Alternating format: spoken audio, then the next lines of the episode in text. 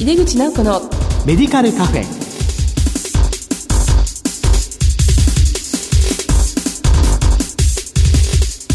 こんばんは。帝京平成大学薬学部の井出口直子です。井出口直子のメディカルカフェ。この番組は医療を取り巻く人々が集い語らい情報発信をする場です。今回は薬剤師の教育に焦点を当ててお送りしている2回目です。この後ゲストにご登場いただきます。お楽しみに入れ口直子のメディカルカフェ。この番組は武田手羽の提供でお送りします。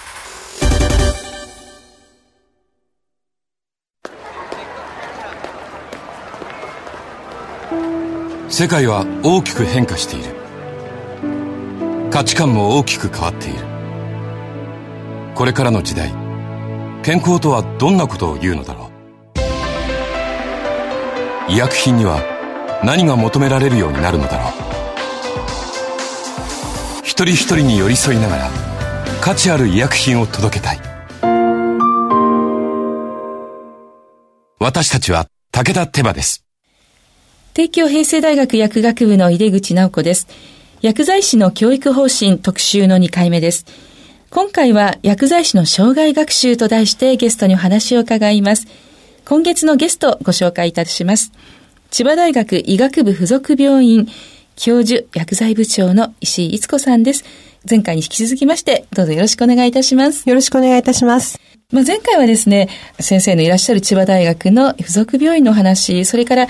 多職種連携の教育の話などを伺ったんですけども、まあ、今回もまたちょっと教育の話になっていくんですが、千葉大学附属病院での薬剤師の教育としてのお取り組みを教えてください。はい。薬剤師になってからということで、あの、ね、新人が今入ってきてますけれども、えー、私どもでは4年前からレジデント制を導入しています。はい、あの、レジデント制というのは、医師のレジデントってよく言いますよね。まあ、いわゆる研修制度なんですけれども、はい、2年間、お給料をもらいながら、はい、え病院の仕事をしながら学習していくという方法にやってます。これはもう職員になって職員になってます。レジデントしているという。はい一般に職員になるということは、一つの部署にお勤めをして、そこから覚えていくというふうなことですが、はい、このレジデントは2年間の間に中央業務、はい、そして病棟、そしてチーム医療というのをくまなく体験していきます。はい、また、あの、臨床試験部にも実習をしに行きますので、治験の一連の関連のことですね、そういったことも経験しますので、い。わゆる薬剤師、病院薬剤師の業務全般を2年間の間に経験していくというふうなものです。はい2年間で一通りのことを学ぶので、まあ、その先はじゃあどういうふうな進んでいくんですか？はい。あの、もちろん当院にそのまま就職するケースもありますし、単位に行くケースもあります。また当院の臨床試験部に就職した者もいますので、いろいろです。2年間のレジデントを終わられた後に、薬剤師の方が専門性を伸ばすためにどのようなシステムがありますか、はい。レジデントは、あの、いわゆるジェネラリストといったところで育成してまいりますので、はい、当院に残った場合は、そこから本人の希望、あるいは適性を考えながら病棟配置をしていきまして、専門性をつける形にしています。例えば、あの、がん専門薬剤師になってきますと、まあ、希望者が多い場合は、どの病棟にどういうふうに振ったらいいのか、相談しながら進めていくような形にしています。最近こう希望が多い専門薬剤師とかいうのがありますか？当院ですと感染とか栄養ですかね。そのあたりがとても多いですね。はい。そのレジデントをやっている2年間っていうのの指導者というのはどういうような形でついていくんでしょう、はい、レジデント係というのを設けていまして、はい、まあ、中堅クラスの薬剤師が中心になってプログラムをしっかり作っていくんですが、はい、彼らはしっかり SBO 図を作りまして、えー、到達度評価というのとフィードバックを1ヶ月に一遍ぐらい確実にやりまして、はい、到達していないと次にもうなかなか進ませないみたいなことまでしっかりやりながらやります。あと、私自身は途中で面接を複数面接だったり、一対一面接だったりと繰り返しながら、うん、えー、そのレジデント係と情報を共有しながら、うん、あの今どういう状況か、次に進んでいいのかと確認しながらやっていってます。先生、こう、レジデントの方と面接するときに気をつけていることっていうのは何ですか？はやはりメンタルのことが中心になると思いますし、自分がどういうふうなキャリアプランを立てて、今後どういうふうになっていきたいのかっていうのを、最初は決まらないと思うんですけれども、2年目ぐらいからは少しずつ聞くようにしていますし、もう2年目外に出るんだったらば、やはり早いうちから動かなければいけませんので、そういったことも含めて聞いております。そうですか。やはりこの薬剤師になって2年間というのはかなりこう成長といいますか、その人の核をなす2年間かなと。はい。特にこの数ヶ月は吸収することが多いですよね。はい、おっしゃる通りです。あの、見ていて、特に今の時期、本当に毎日必死でやってますよね。あの、おそらく処方箋を見ても何もわからないでしょうし、実習をやってきたかとしてもわからないことだらけですし、はい、血のグラスの病院になると運用も複雑になってきますので、はい、その病院の運用を覚えるだけでも、やっと、アクセクしている様子が非常にあの、私たち年長者からしてみれば、微笑ましい状況ですが、うん、もう本当に一生懸命やってくれてます。そうですか、うん。2年目ぐらいになると、その最後の1年目の終わりぐらいですね、振り返りの面接とかをしますと、ようやく自分が何をやってるか分かってきましたっていうふうなことになりますので、だんだん本人たちも病棟に出ていきますし、自分なりのプラン、どうやって過ごしていくのかっていうのが立てるようになりますので、2年目になってようやく余裕が出るかなっていう感じですね。もう最初は無我夢中ですね。はい、はい。ですね。先生からご覧になって、こう伸びる人と伸びない人っていうのはどんな違いがありますか？よく考える人はやっぱり伸びると思います。それから研究をしっかりやってきた人、ええ、あの学部の時にやってきた経験があると、うん、問題提起ができるそして調べ物ができるというのがありますので、うん、あのしっかりと問題に対して解決をどうやっていいのかっていうのが自分で計画立てられますのでそういった人が伸びていきますね。あのレジデントの最終的な課題はプレゼンテーションを行うんですが、そのプレゼンテーションの課題が毎年同じなんです。どういうことかと言いますと、この2年間自分たちはあらゆる業務を経験してきたので、今の私たちの薬剤部に足りないこと、業務の改善することを提示して、自分だったらどういうふうに解決するかをやりなさいというふうになりますので、すごくみんな、はい、そうすると、一生懸命考えますので、自分でここで見つけたことをどういうふうに解決してどうやったらいいのかっていうのを提示してくれますので、すぐに使えることもありますし、時間をかけてやっていこうと思うようなことも見出してくれますので、すごくいいと思います。すごいテーマですね。それ先生がお考えになったんですか、はい、はい、私です。ちょっとこれはどうかなと思ったんですが、小手先のことを考えるよりも、私たちもどんどん改善していかなきゃいけないこともありますし、その時々によってニーズも変わってきますから、それに対応していかなければいけませんので、若い人の目ってやっぱりいろんなところに目がついてるんですよね。ね。あの、私たちが本当に落としてしまうようなことも対応してくれますので、あの、ひょんなとこから面白い課題も持ってきてくれますので、はい、あの一つの私なんかの楽しみとして、それをプレゼントしてもらうことにしています。おっしゃる通りですね。確かに大学にいても、もう学生って、え、そこ見てるのっていうのってありますから、はいはい、もうその若い人の視点って重要ですね。ちなみにですね、まあ、このプレゼンは良かったみたいななんか一つ印象に残ってるのがあったら教えていただけますか？そうですね。どうしても我々がやれていないところを整理してプログラムを作ってくれるとか、それを具体化的にこういったプログラムだと解決できるよとか、ちょっと中身は、あの、そこまでやってくれるやってくれます。で、実際にじゃあこれでやろうとかっていうふうになりますので、で、トライアルしてみて、当然さらに改善点が出てきますので、本当に具体的にこれはこうですっていうのをやってくれるので、業務に生かしてます。素晴らしいですね。はい、もう、で、その方は、じゃあ残っているんですか？はい、残ってますね。はい。じゃあもう、金土産ではなかったということで、はい、まあ、その方がそれをまた一つのね、ご自分の土台としてやってらっしゃるんですね。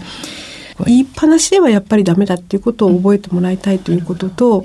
問題提起するっていうのは観察が必要になりますから、本当にいろんなところを見る努力をしてくれるんですよね。そこの二つを狙ってます。素晴らしいですね。まあその分、現場のもう先輩の方も一緒にやらないとですね。はい、むしろまずいわけですよね。はいはい、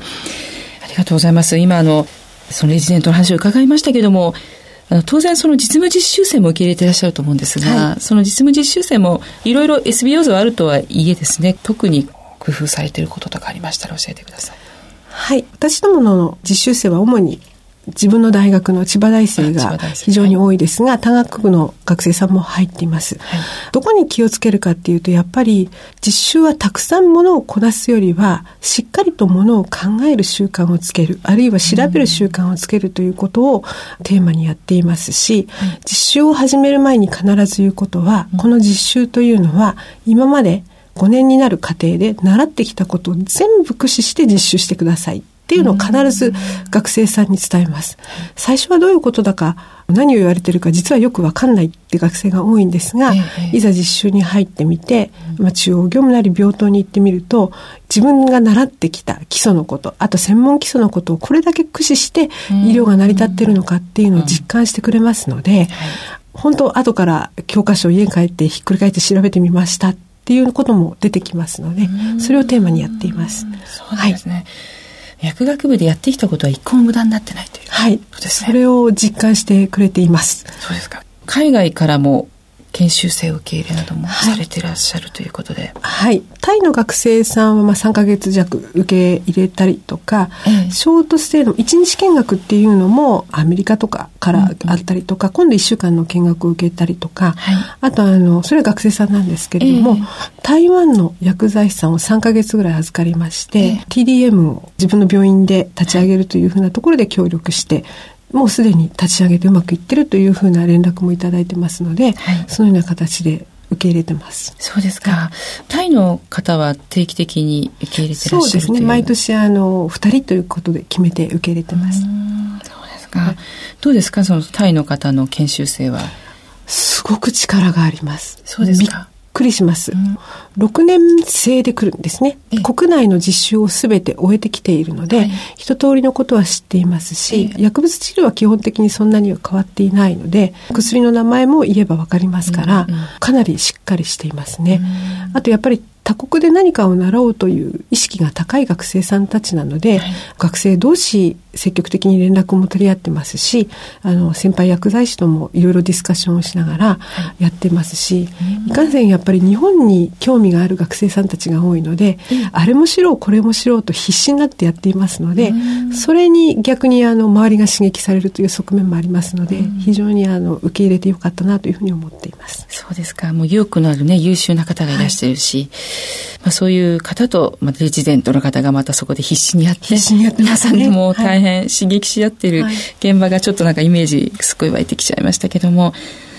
それからあのちょっと障害学習って今日テーマになってますので、はい、そちらに話も移していきたいと思うんですが、はい、障害学習で、まあ、千葉大学さんで取り組まれていることも教えてください。はい。私どもは今特に力を入れているのは、はい、院外処方箋に臨床検査値を付記して、はい、保険薬局さんに持ってっていただくということをやってます。あの、この方法は、まあ、検査値をペタペタとくっつけるだけではなくて、はい、あの医薬品ベース検査値というのを開発いたしまして、はい、医薬品ごとにこの検査値を見てくださいっていうふうにあの、やるんですね。例えば TS1 っていうお薬ありますね。はいはい、あれ抗がん剤なので、近畿のところに骨髄抑制っていうの文言があるんですね。はい、そうなると、この値とこの値を見てくださいってなっていて、そうしてその値が悪ければ、疑義紹介をかけてくださいとか、うん、そういうふうにやっているので、うん、医薬品ごとに病態禁忌、あるいは腎機能の低下による容量調節っていうのを一目でわかるようなシステムを作っていますので、症例の勉強会を定期的に開いています。はい。それはあの、ここを見てくださいっていうのは処方箋に書いてあるわけではなく処方箋にもう一枚紙を出しまして、はい、そっちにあのそっちに書いてあります。だから、えー、何かの薬については、この数値を見なさい。うん、ここは低いですよ。うん、高いですよ。基準値よりずれてますよっていうふうなことが、もう一見してわかる形になっていますので。親切ですね。すごく親切です。はい。それは大変薬局は助かります。はい、はいただやはりあの薬局さんも慣れてないのは当然なので、えー、勉強会と症例検討と、あとここだけは絶対に逃さないでくださいっていうのを繰り返しお伝えするということをやっていて、それで疑義紹介があのうまくいってますね。びっくりしちゃったんですけど、えー、1年間でその臨床検査値に関わる疑義紹介が643件も来てるんですね。はい、この数値はなかなかないことだと思います。そのうち近畿が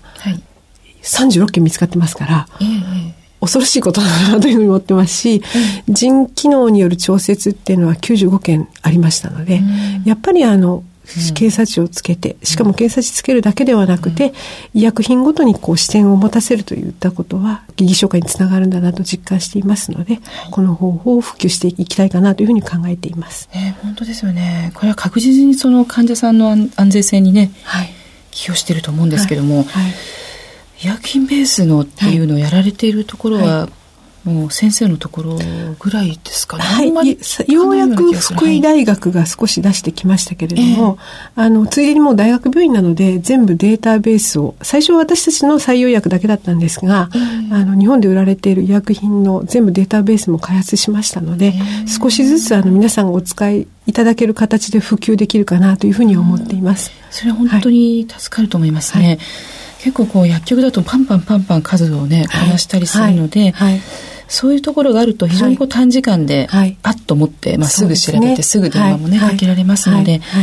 い。ろんな意味で素晴らしい、ねシステムだと思います。他になんかこう地域の薬剤師会であるとか薬局と連携していることなどとかありますでしょうかね？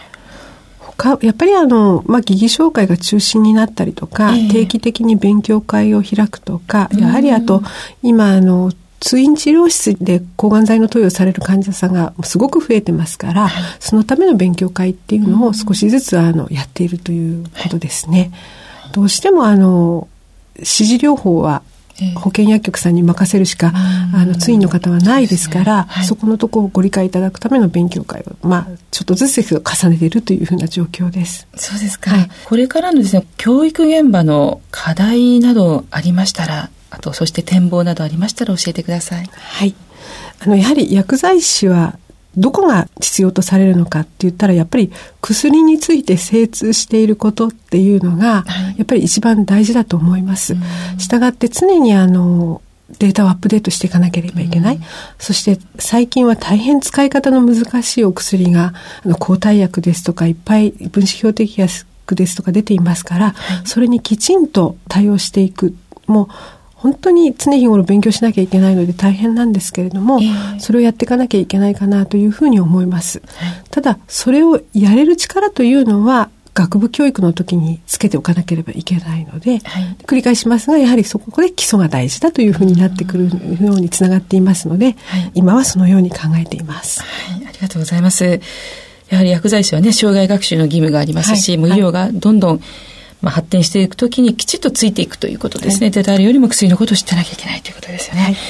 どうもありがとうございました。というわけで、薬剤師の教育方針特集の2回目。今回は、薬剤師の障害学習と題してゲストにお話を伺いました。ゲストは千葉大学医学部附属病院教授薬剤部長の石井逸子さんでした。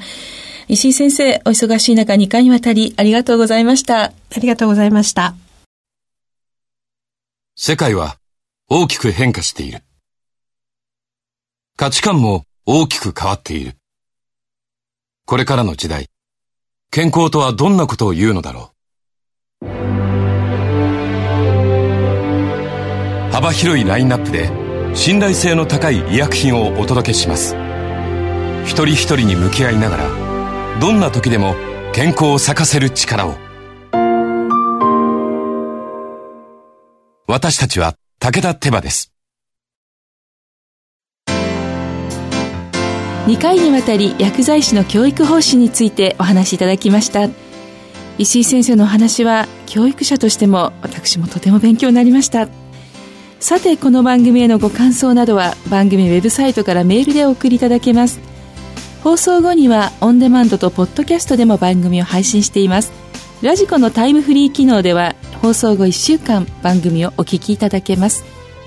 毎月第2第4水曜日夜8時40分から放送中の井出口直子のメディカルカフェ。次回は7月12日の放送です。夏が近づいてきました。それではまた帝京平成大学の井出口直子でした。井出口直子のメディカルカフェ。この番組は武田手羽の提供でお送りしました。